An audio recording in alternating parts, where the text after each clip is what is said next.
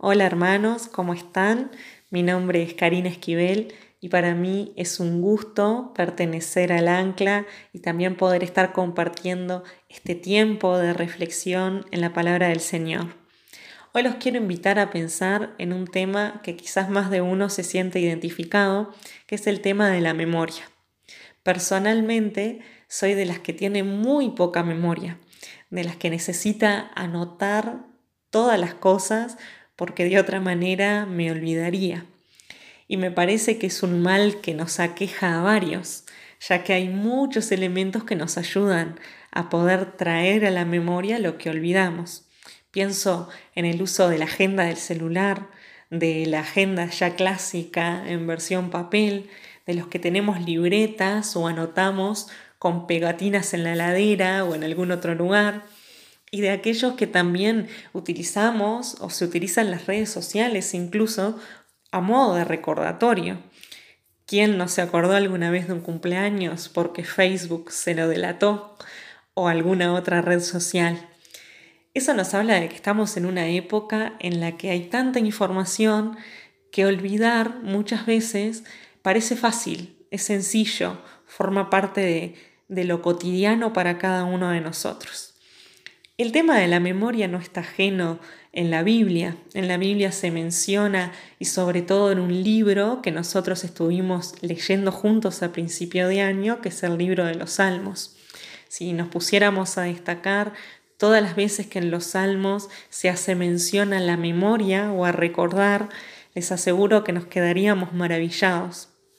Yo los quiero invitar hoy a pensar en un pasaje específico que es el Salmo 103, un salmo de David, del David ya maduro, del David que había tenido experiencias con el Señor, y los voy a invitar a leer solamente los primeros seis versículos. El resto pueden hacerlo cada uno después y seguir meditando en ello. Dice así, bendice alma mía a Jehová y bendiga todo mi ser su santo nombre. Bendice, alma mía, Jehová, y no olvides ninguno de sus beneficios.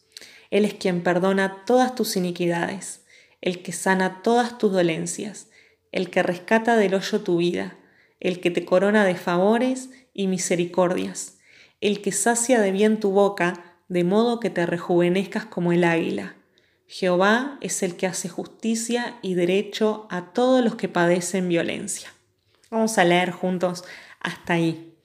Y me gustaría que estuviéramos pensando en básicamente dos momentos que presenta este salmo. En primer lugar, eh, David nos destaca a quién adorar, cómo adorar, cómo adorar al Dios santo. ¿Cómo adorarlo? Él se autoinvita, hay una autoexhortación que también es para nosotros, a que su alma alabe, porque bendecir está en ese sentido, en el de alabar por completo, a Dios. Alaba con toda su alma a Dios, no de forma casi mágica, sino de forma absolutamente consciente, presentarnos ante el Dios santo a que toda nuestra alma bendiga su nombre, a que todo nuestro ser lo exalte por quién es Él. Y me gustaría que nos centremos en el final del versículo 2, donde dice, y no olvides ninguno de sus beneficios. Me imagino que este recordatorio que David se hace a sí mismo, también podemos hacérnoslo nosotros en este momento. ¿Cuántas veces nos hemos olvidado o distraído o quizás la vorágine del día a día nos ha llevado a no tener memoria constante de quién es Dios, de qué ha hecho por nosotros y de qué sigue haciendo aún cuando no nos damos cuenta. Desde el versículo 3 al versículo 6, David va a hacer una enumeración de algunos de estos beneficios de Dios.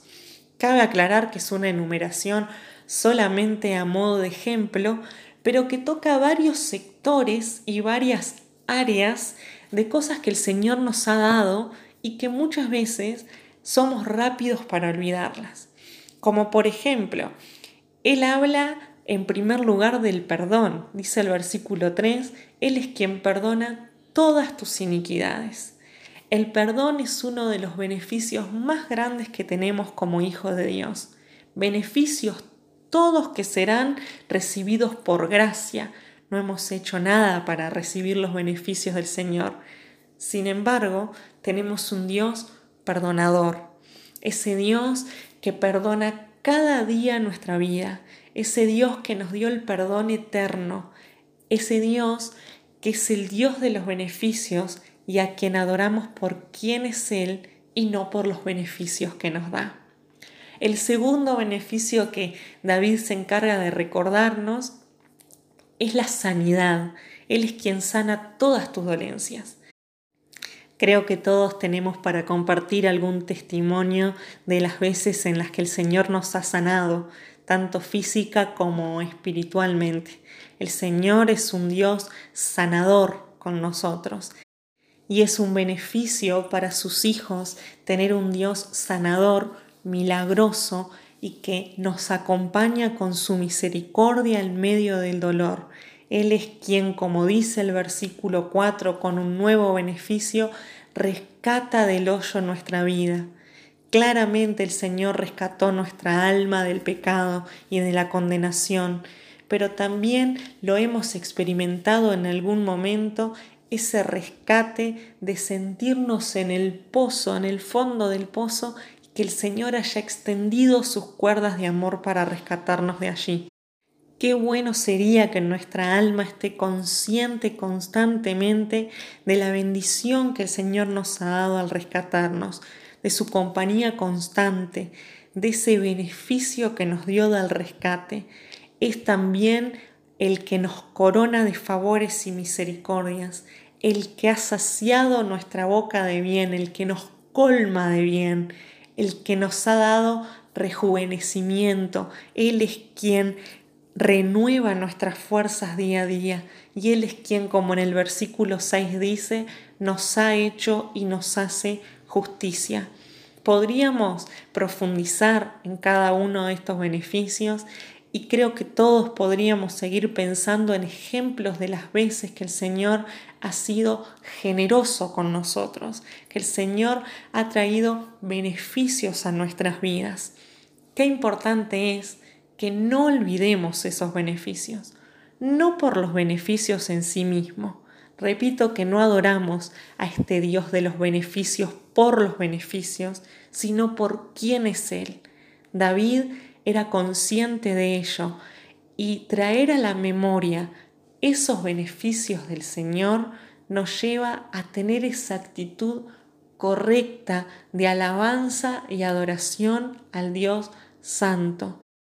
Volvemos así al versículo 1, a esa actitud con la que David empieza el salmo, de bendecir con su alma, con todo su ser, el santo nombre de Dios.